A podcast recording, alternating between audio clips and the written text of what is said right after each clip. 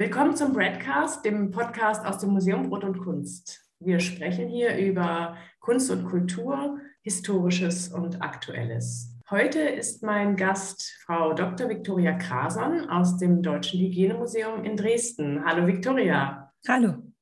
Du bist die Kuratorin der Ausstellung Future Food, Essen für die Welt von morgen, die im Hygienemuseum konzipiert und gezeigt worden ist und jetzt in verkleinerter Form nach Ulm gewandert ist.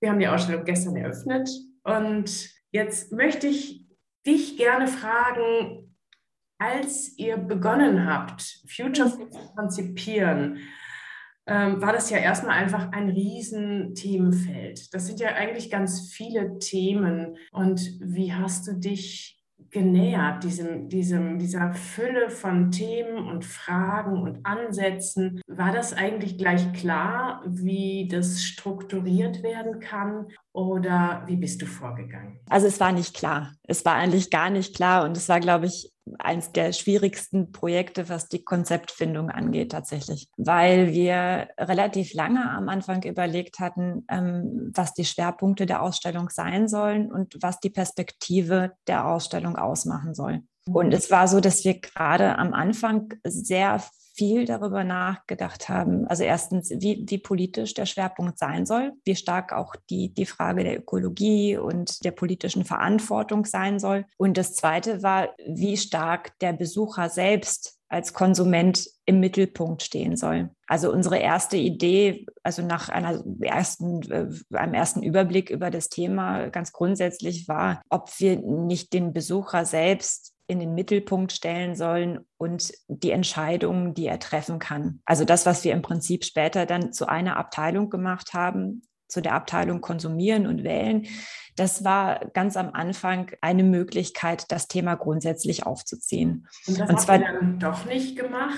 Warum? Genau, das haben wir doch nicht gemacht, weil wir den Eindruck hatten, dass wir damit einen falschen Eindruck vermitteln. Also einerseits wollen wir natürlich oder nicht natürlich, wir wollen ähm, zeigen, dass, dass Menschen, Besucher, Menschen etwas ändern können an der, der aktuellen Lage, dass sie ähm, Einfluss haben auf das, was passiert durch ihre Einkäufe und durch ihre Art zu konsumieren. Aber wir wollten nicht den Eindruck vermitteln, dass sie alleine verantwortlich sind für alle globalen Konsequenzen die das Ernährungssystem betreffen. Und das war das eine. Und ähm, das andere war, dass wir dadurch, also wenn wir den Konsumenten, den, den Besucher selbst in den Mittelpunkt gerückt hätten, dann hätten wir damit auch eine sehr eurozentristische Sicht auf die Dinge gehabt. Das ist in der Ausstellung weiterhin zu einem Teil so, aber wir konnten auf diese Art doch mehr Themen anders ansprechen, als wir das hätten tun können, wenn wir wirklich nur vom Besucher selbst ausgegangen wären in dieser unseren Welt hier. Mhm. Und ähm, deswegen hatten wir das geändert. Also das Konzept ist jetzt so aufgebaut, dass wir die Ausstellung gegliedert haben in das Thema Produzieren, das Thema Handeln und Konsumieren und ähm, dem Ganzen einen Rahmen gegeben haben mit dem Beginn eines beendeten Essens, das dann schließt mit einer neu, neuen ähm, Esssituation, in der der Tisch neu gedeckt wird für die Zukunft, sodass wir dort nochmal gezielt auf den Besucher eingehen und ihn mit einladen in dieses Thema. Aber ähm, es wird gleichzeitig deutlich, deutlich, dass wir hier auch das Produzieren, das Konsumieren und das ähm, Wählen, das Wirtschaften äh, mit im Blick haben und das alles miteinander zusammenhängt. Mhm. Und das war uns sehr wichtig. Und ähm, ja, davon bin ich auch weiterhin überzeugt, dass das die richtige Entscheidung war. Der Titel Future Food kann ja ein bisschen auf eine falsche Fährte führen, dass mhm. BesucherInnen denken, jetzt geht es um Science Fiction und Spekulationen, ob wir uns später von Algen oder von Pillen oder so ernähren. Das ist ja gar nicht so zentral in der Ausstellung. Es geht ja eher um Ernährungssysteme, die auch heute schon existieren. Die werden, ja, die werden angeschaut und diskutiert. Kannst du denn vielleicht noch mal sagen aus deiner Sicht, was läuft denn falsch in den Ernährungssystemen? Und warum ist das, was wir heute haben und machen, nicht zukunftsfähig? Wir hatten uns bei der Vorbereitung immer wieder gefragt, was sind die aktuellen Herausforderungen des Ernährungssystems und welche Lösungen werden aktuell für diese Herausforderungen, für diese Probleme erarbeitet, sei es jetzt in der Forschung oder in der Produktion oder als, als Anregungen für Bürger, für Konsumentinnen und Konsumenten. Und äh, die Probleme und Herausforderungen lagen einerseits sehr stark bedingt im Klimawandel und der Rolle der Landwirtschaft darin. Das betraf nicht nur das Klima selbst, sondern auch das Artensterben. Das betraf insgesamt vor allem auch die Effizienz dieses Ernährungssystems, also dass Nahrung nicht dort unbedingt ankommt, wo sie ankommen soll, bei den über 820 Millionen Hungernden, sondern ähm, zum Teil eben sehr, sehr viel Nahrung äh, verdirbt oder weggeworfen wird. Das waren andererseits aber auch die ähm, Probleme der Konsumenten mit verarbeiteten Nahrung im Bereich der Gesundheit und es war auch die Aufgliederung des Handels in einzelne Teile der Lieferketten über den Globus verteilt, die ähm, dazu führen, dass ähm, Arbeitsbedingungen und ökologische Bedingungen des Anbaus eben sehr unterschiedlich ausgelegt sind. Und ähm, das waren so jetzt grob umrissen die, die Themenfelder der Probleme. Und wir haben uns dann ähm, unterhalten mit Forscherinnen und Forschern. Wir haben ähm, mit Landwirten gesprochen und äh, haben uns angeschaut, was im Bereich des Designs auch passiert bei der Produktentwicklung, die mehr Informationen bietet bietet den Verbrauchern, sodass sie mündiger entscheiden können. Und das war unsere, unser Begriff von Zukunft, also dass wir uns anschauen, was gerade im Moment erarbeitet wird für eine breitere Anwendung, um diese Probleme zu lösen oder zumindest zu mildern. Und wir hatten den Eindruck, die realistischsten Lösungen sind eben gerade nicht die ungewöhnlichsten und die abgefahrensten. Also es sind eben nicht die Science-Fiction-Erzählungen, die wir hier zeigen können. Und ähm, das, das war uns auch bewusst und war uns auch wichtig, so vorzugehen, weil wir den Eindruck hatten, dass das Thema viel zu relevant ist und also viel zu wichtig, um hier nur spekulative Dinge in den Raum zu stellen, die zwar interessant sind und überraschend, aber ähm, wo man nicht den Eindruck hat, dass das jetzt wirklich dazu führen wird, dass sich irgendwas verändert. Mhm, ja, also das finde ich auch absolut plausibel. Dass die Zukunft fällt ja nicht irgendwie vom Himmel, sondern die entsteht aus mhm. dem, was heute ist und was heute diskutiert wird.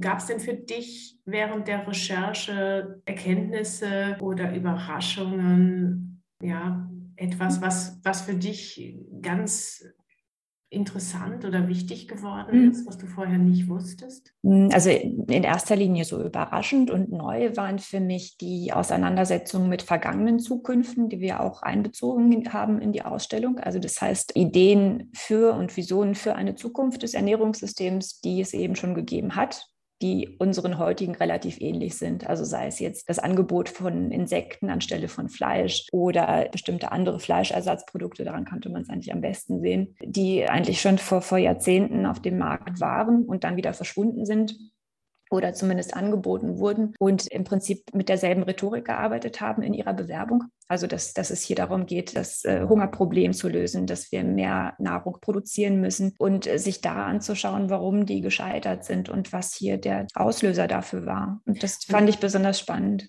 Können wir daraus was lernen für, für heute oder für die Zukunft? Mhm. Kannst du das an einem Beispiel vielleicht mal verdeutlichen? Also ich fand interessant die Gegenüberstellung einerseits von den frühen Ideen, Arbeitern Ende des 19. Jahrhunderts Insekten nahezubringen als Ersatz für Fleisch, was nicht funktioniert hat. Und andererseits die ähm, Entwicklung von Sushi in den USA, ähm, also Entwicklung im Sinne von Akzeptanz dieses, dieser Speise in den USA, weil man anhand dieser beiden Beispiele gut sehen konnte, dass zu, zu, zu einem Erfolg so eines neuen Produktes sehr viel mehr gehört als einfach eine rationale Begründung, also im Sinne von Insekten sind günstiger und auch daraus kann man gute Rezepte machen, dass das nicht ausreicht, um ein Produkt auf den Markt zu bringen, erfolgreich. Und das äh, ist vielleicht banal, aber ich fand es sehr eindrucksvoll, also in diesem Beispiel von Sushi in den USA, weil hier deutlich wurde, es waren eben ähm, wohlhabende Geschäftsleute, die diese Speise in die USA direkt an ihre Kollegen vermittelt haben. Also es passte dazu, dass in den 60er, 70er Jahren ähm, Gesundheit und Körperbild sich verändert haben und dass das im Prinzip dieses Kennzeichen von Essen als einem Phänomen Phänomen, das privat und politisch ist, sich auch übertragen lässt darauf, was erfolgreich sein wird für die Zukunft. Also dass wir hier unterschiedliche Bereiche ansprechen müssen,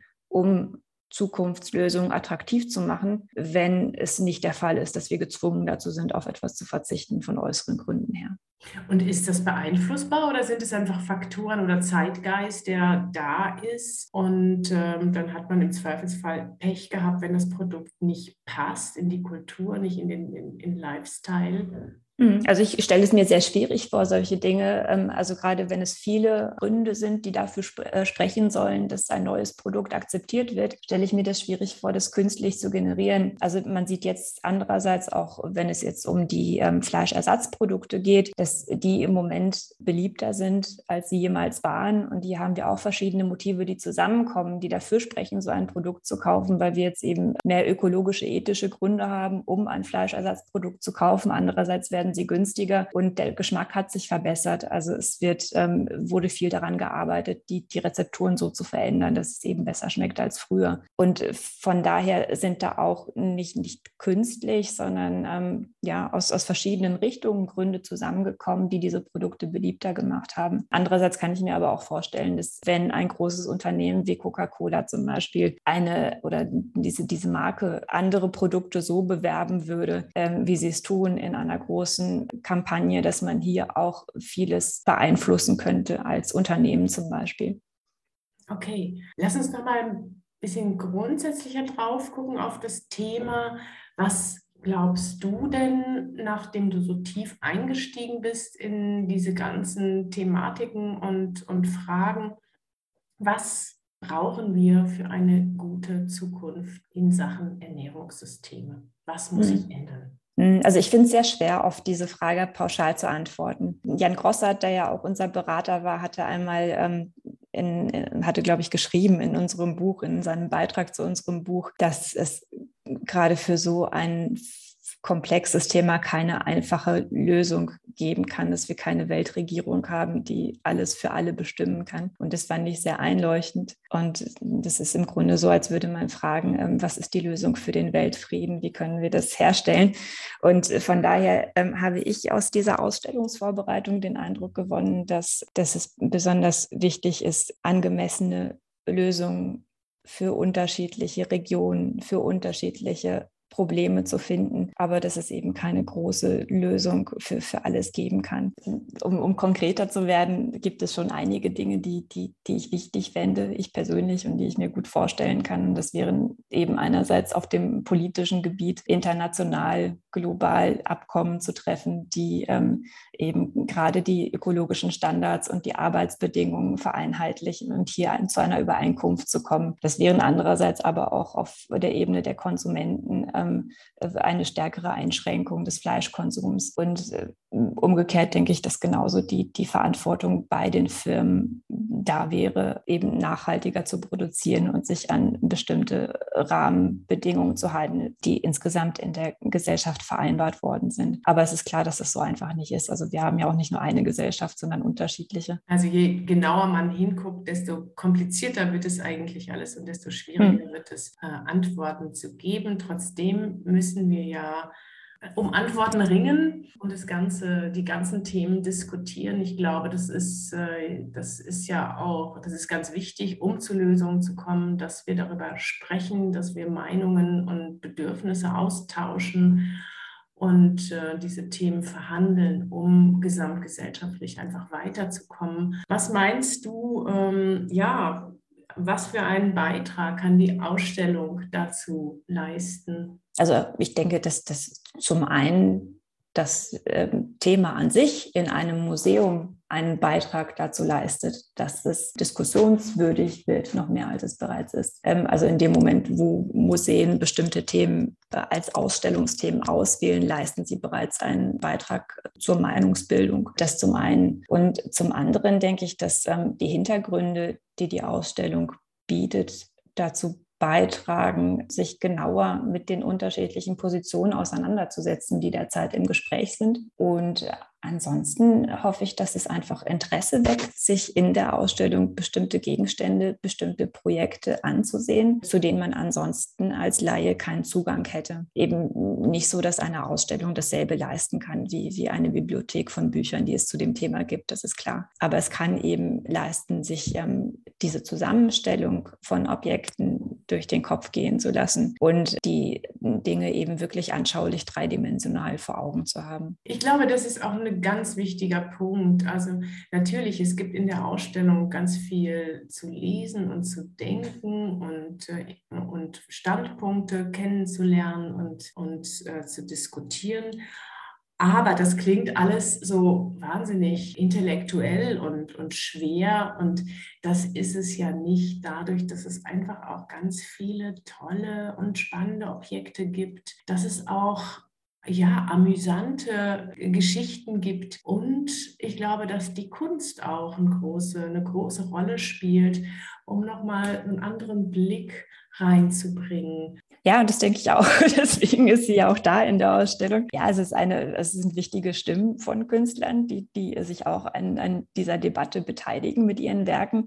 Es sind aber auch Werke, die, die jetzt äh, keine konkreten ähm, Diskussionsbeiträge sind. Deswegen sind es ja Kunst und keine Beiträge. Aber ähm, sie, sie leisten es, bestimmte Themen nochmal anders anzugehen, also sinnlicher einerseits und mit ästhetischen Mitteln. Und sie weiten das Thema hin auf äh, übergeordnete Fragestellungen und ähm, sei es jetzt das Natur-Mensch-Verhältnis, das Mensch-Tier-Verhältnis, das in den Arbeiten, ähm, die wir hier zeigen, ja gerade angesprochen wird. Und ähm, also es leistet insofern eine Kontextualisierung dessen, was man sehr speziell in der Ausstellung kennenlernen kann. Und ähm, es bringt auch ein bisschen stärker Welt in die Ausstellung hinein. Sie öffnen quasi Fenster in die Welt hinein, die, die wir mit den Objekten alleine so direkt zeigen können. Und ähm, ja, ja, machen quasi den Raum durchlässig in, in der Hinsicht. Ich finde das sehr gelungen. Also wirklich eine ganz tolle Ausstellung, in der man ganz viel entdecken kann. Ja, wie war denn die Resonanz in Dresden? Was war für die Besucher, Besucherinnen dort besonders interessant? Also ich hatte den Eindruck, die Besucher interessieren sich besonders für die Dinge, äh, zu denen sie am wenigsten Zugang hätten. Also solche Dinge wie eine Drohne, wie ein Erntehelferroboter, die einfach sehr besonders sind als Objekte und für die sich die Besucherinnen und Besucher interessieren. Das ist das eine, dass ich den Eindruck hatte, dass sich die Besucher ähm, auf die Themen einlassen, also dass sie auch gerne Videos anschauen, auch längere Videos, dass sie Texte durchlesen und anscheinend dankbar sind für das Angebot, sich tiefer mit den Dingen zu beschäftigen. Ganz, ganz herzlichen Dank, Viktoria Krason. Gerne. Die Ausstellung Future Food, Essen für die Welt von morgen, läuft noch bis zum 27. Februar 2022 im Museum Brot und Kunst und ist täglich geöffnet. Wenn euch unser Broadcast gefallen hat, dann empfehlt ihn weiter und hört euch auch unsere nächsten Folgen an. Ich sage bis dahin und tschüss.